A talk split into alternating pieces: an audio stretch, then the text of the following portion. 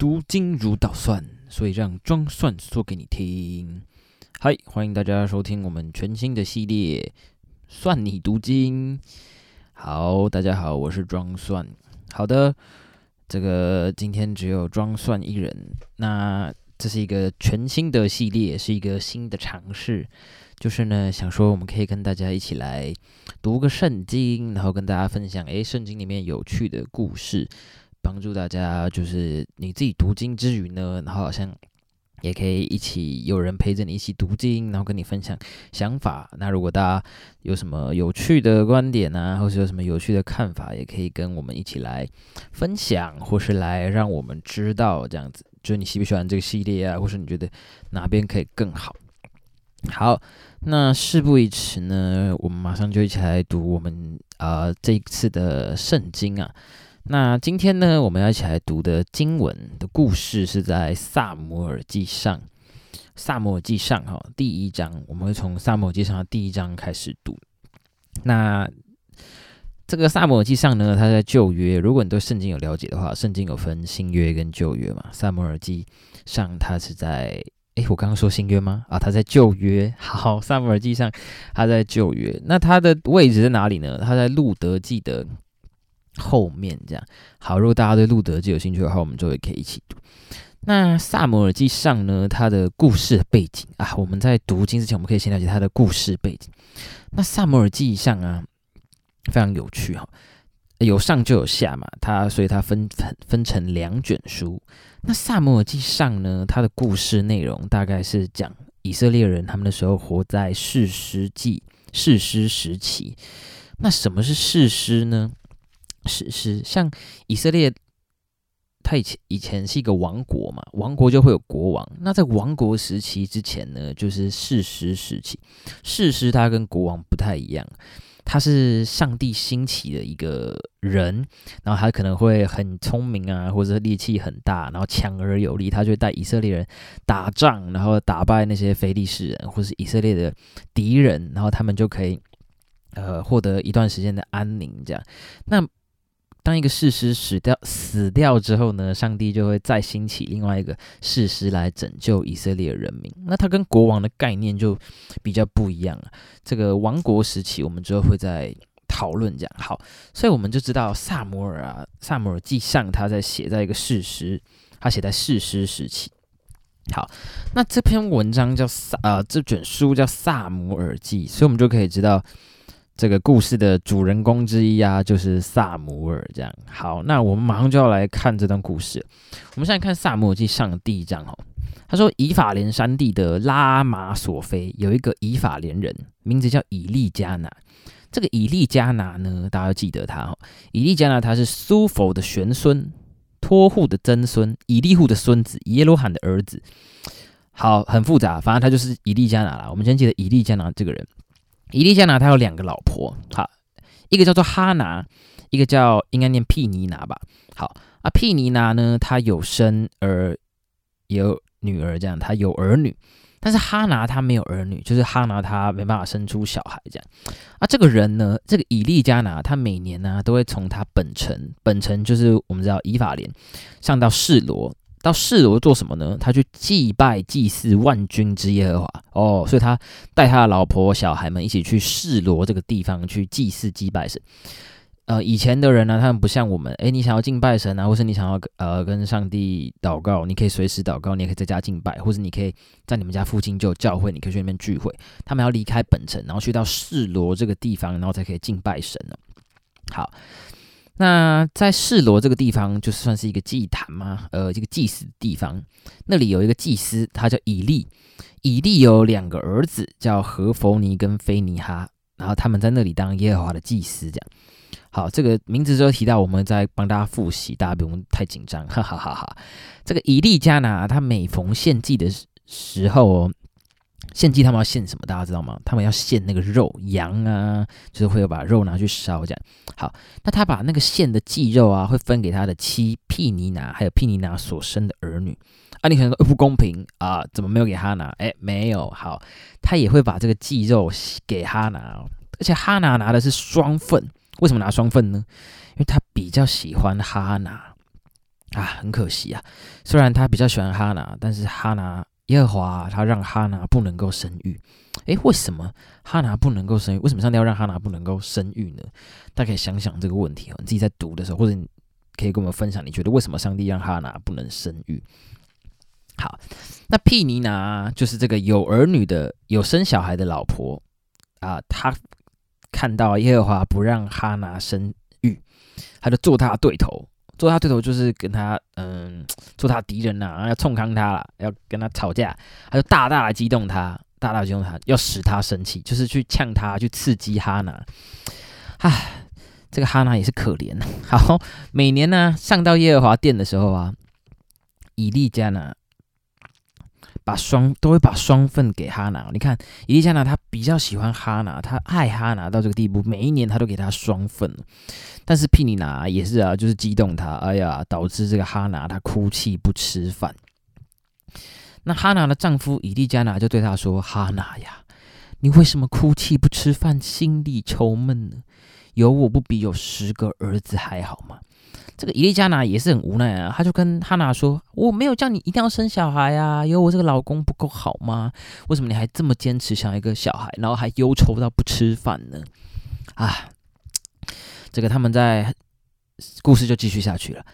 啊，他们在示罗，他们祭祀完了，祭拜完耶和华之后呢，他们哈娜他就站了起来，站起来要做什么呢？他要去祷告。这样，哈娜心里愁苦，痛痛的哭泣，他就在祭呃那个祭祀的地方外面，他就祈祷耶和华。他跟耶和华说：“万军之耶和华，你若垂顾婢女的苦情，眷念不忘婢女，赐我一个儿子吧。”我必使他终身归于耶和华，不用剃头刀剃他的头。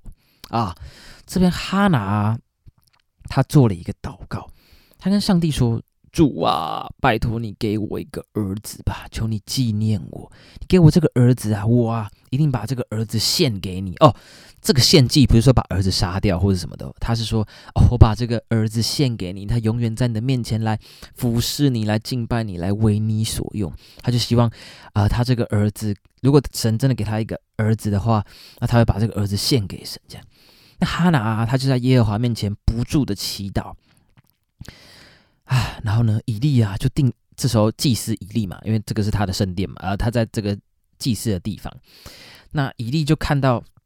这个哈拿，哎，怎么站在这个我们祭祀的地方外面，然后就嘴巴一直动，叭叭叭叭叭叭叭叭叭，然后感觉像是喝醉了、疯了这样啊。因为哈拿他原本只在心中祷告，他只动嘴唇，没有发出声音啊。以利就觉得这个人是喝醉了吧？大白天的喝酒，搞什么东西啊？这样，以利就跟这个人说：“哎，小姐，你要喝醉到什么时候啊？啊，你现在不应该喝酒。”哈拿就回答说：“主啊，啊，他说主啊是在对以利说，他说主啊不是这样的，我是一个心里愁苦的妇人啊，我清酒浓酒我都没有喝啊，我只是在耶和华面前倾心吐意，跟上帝说我心中的愁苦，我心中所担忧的事情，因为我被人激动，就是有一个另外一个女人呢，每天都这样一直激我啊。”我愁苦太多了，所以啊，我就一直在这边祷告。到如今啊，以利听到他这样说啊，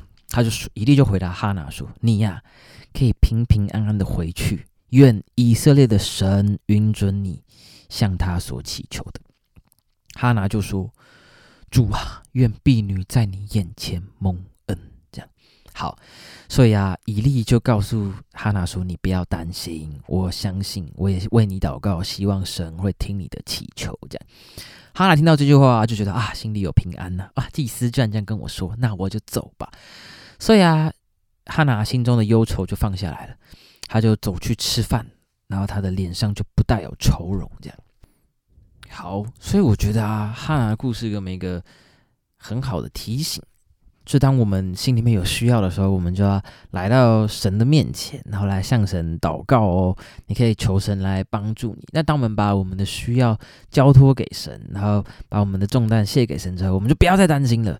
然后你就可以呃平平安安的去去做你平常在做的事情，然后照顾好你自己的生活，然后把你的重担交托给神。好，那我们继续来往下看看，诶，哈拿祷告完之后又发生了什么故事哦？好，那祷告完了，隔天早上啊，他们起来，就是以利加拿的一家起来，哈拿他们家起来，他们又到耶和华的面前去敬拜。敬拜完之后，他们就回到他们住的地方，回到家里。哦，那那一天呢？以利加拿和哈拿同房，耶和华顾念哈拿，哈拿他就怎么样？怀孕了。哇吼！上帝就听了哈拿祷告，让哈拿怀孕了。那日期满足啊，他就生了一个儿子，给他起名叫做萨姆尔，英文就是 Samuel。说这是我从耶和华那里求来的。哇！上帝就听了哈娜的祷告，诶，你看哈娜原本过了这么久都不生小孩的，然后可是他却就这样怀孕了，然后还生了孩子。那大家还记得吗？就是刚刚哈拿是不是说，当她生了一个儿子之后，她要把这个儿子献给神，要献给耶和华哦。好，那隔天呢？不是隔天，隔年，以利加拿和他的全家又要上示罗去哦，他们又要向耶和华去献那个一年一度。一年一度的祭，然后要去敬拜神，并且要还他们所许的愿，这样就他们跟神求了什么，立了什么约，他们要去来呃回报神。当神听他们祷告的时候，他们也要有付出相应的行动。这样，那那一天呢，哈娜却没有上去，她就跟她的老公说，等到这个孩子啊断了奶，就是不要再喝奶之后啊，他就要带他上去朝见耶和华，让那个孩子永远都住在那里。我有没有很大的决心啊？好，那她丈夫伊利加拿，因为她很爱她嘛，所以他就说啊，就随你的意思行吧，可以等儿子断了奶之后，然后但愿耶和华应验他的话。所以她的老公也是很支持哈拿的，哦，就是 他相呃，他让哈拿的祷告，然后也让哈拿跟神所立的这个约可以持续下去。好，他们夫妻是同心的，在面对这件事情，这样。好，那于是啊，哈拿就在家里乳养他的儿子，就是在照顾他的儿子，一直到他断了奶，不用再喝奶之后。那直到断了奶啊，他们就把孩子带到示罗，就带到他们呃祭祀的地方，然后到耶和华的殿。除此之外，他们又带了三只公牛，还有带了一细一依法的细面。一皮带的酒这样子啊，圣经在这边挂号说那时候孩子还小，就是那时候萨摩尔还是小朋友嘛，因为他才刚断奶。那之后他们就宰了一只公牛啊，然后把孩子领到了以利面前。这个哈娜就跟以利说：“主啊，我在你的面前起誓，从前呢。”在你这里站着祈求耶和华的那个妇人，就是我。从前呢，那个看起来喝醉，一直在这边谁谁亮的人，就是我了。我祈求啊，我在祷告什么呢？我要祷告求这个孩子。那耶和华已经把我所求的赐给我了，所以我将这孩子归于耶和华，使他终身归于耶和华。于是他们就在那里敬拜耶和华，敬拜神。好，那第一章的故事就到这边。所以从这个故事啊，我们可以看到什么呢？我们可以看到有一个人嘛，叫做哈娜，然后他原本不能生小孩，可他求了一个孩子，然后在上帝面前祈求，上帝就听了他的祷告，然后他就平平安安的去了嘛。那后来他也顺利的，真的就生了一个儿子，然后他也把这个儿子带到了神的殿那边，然后要把这个孩子献给神。那这个孩子就叫做萨姆尔，这个我们就。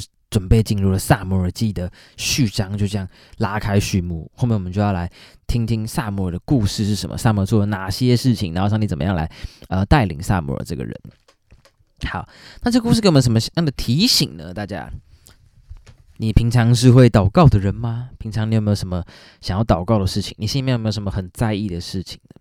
可能你很希望啊，我希望我考试可以考高分，我希望我可以考上理想理想的学校，考上好的高中、好的大学。我希望我可以跟我的家人有好的关系。这样，那大家，你有为了这些事情去祷告，你有去行动了吗？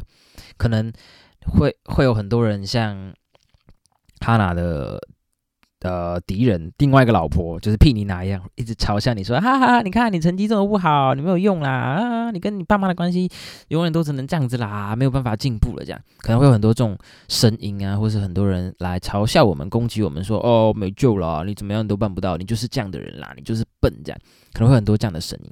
可是我们应该要学习哈娜哦，我们不是碰到困难我们就放弃，我们不是困碰到困难就想说啊算了，反正上帝就这样对我了，上帝就是给我这么笨的头脑，我数学就是不会了，英文就是不会啊。我们要做的是什么呢？我们应该要来到神的面前，然后来向神倾心吐意，跟神说我们的需要是什么，然后来跟神祈求，求神帮助我们呢。好，因为圣经上说神啊，他是赐平安的神，然后他是会听我们祷告的神，所以只要当我们向神祈求的时候，神就会回应我们，然后来帮助我们呢。好，那所以今天的故事啊，讲到这边，我想跟大家分享，就是庄算最近面对的一些事情跟一些困难，这样子，跟这故事给我的一些启示。好，事情是这样子的，这个庄算我啊，最近啊，在面对一些考试，这样考试其实已经考完了。但就是在等放榜，大家知道等放榜的结局是那个最最痛苦的。就跟你每次考完期中考的时候，你就一直想问老师说：“老师，你考卷改完了没啊？”啊，老师，你到底什么时候公布成绩啊？想知道自己考几分？这样，你就希望自己可以啊有一个好成绩，然后过个好年嘛，对不对？就希望自己可以啊有一个好分数，然后不要那么紧张这样。所以我现在也是这种心情，我就觉得啊，赶快拜托，赶快放榜，让我知道我有没有考过，我有没有考上这样，然后给我。一个痛快，这样让我不要在这边挣扎，我的心子悬在那边，好痛苦啊！这样啊，可上帝就提醒我一件事情，就是我被这件事情搞得很没有平安，这样心里面就是很忧虑，然后有时候就会很不开心，这样。可上帝就提醒，上帝就提醒我，哎，这个孩子啊啊，你的平安跟你的喜乐是从哪里来的呢？是从神而来的呢，还是从这些外在因素来的呢？你今天开心，你今天。呃，感到平安是因为你考试考了一百分吗？还是因为上帝他帮助我们，上帝他是听我们祷告的神，所以你才觉得平安呢？这样好，我不是说你不能够紧张，你也不能够难过，这样，而是当你能，我们能不能把这些情绪，我们能不能把这些你的不安、你的紧张带到神的面前，然后来让神帮助我们，让神掌管在我们的情绪里面，这样子。好，我觉得就是对我来说是很大的提醒。所以我就像哈娜一样，我就每天就到神的面前祷告，我说主啊，帮助我，我有好多的不安，好多的困难，好多的需要，但是我愿意把这个情绪交托在你的手中。这样好，可能当我第一次祷告的时候，我心里面还是很紧张，然后第二次我。第三次、第四次，我祷告的时候，我的紧张慢慢的、慢慢的减少，然后慢慢的，好像我可以让神的平安进到我的心中，我就没有那么焦虑，没有那么忧虑，这样，那我就可以像他那样，我就可以带着平平安安的心，我就离开这个我的恐惧，然后我就可以继续去做我该做的事情。好，所以鼓励在听的大家，就是不论是青年啊，或是哪哪样的族群，不知道你最近有没有什么担心的事情？然后，或是你有没有什么事情一直缠缠着你，然后让你觉得很心烦的？好吧，我们就像哈娜一样，我们就来到神的面前，然后把我们的困难、把我们的重担交给神，因为我们知道神他会应允我们，然后回应我们的祷告，回应我们的祈求。好，所以鼓励大家听完这集 podcast 之后，你可以去来到神的面前，然后来跟神祷告。然后，如果你对萨姆尔记有兴趣的话，你也可以加入这个我们读萨姆尔记的行列。你可以听完之后自己去看一遍，然后看你有自己有没有什么其他的收获，然后或什么样的心得可以跟我们分享的，可以寄信啊，或是留言给我们。好，那很开心可以今天跟大家一起读《萨摩记上》的第一章，那我们就下次再见喽，大家拜拜。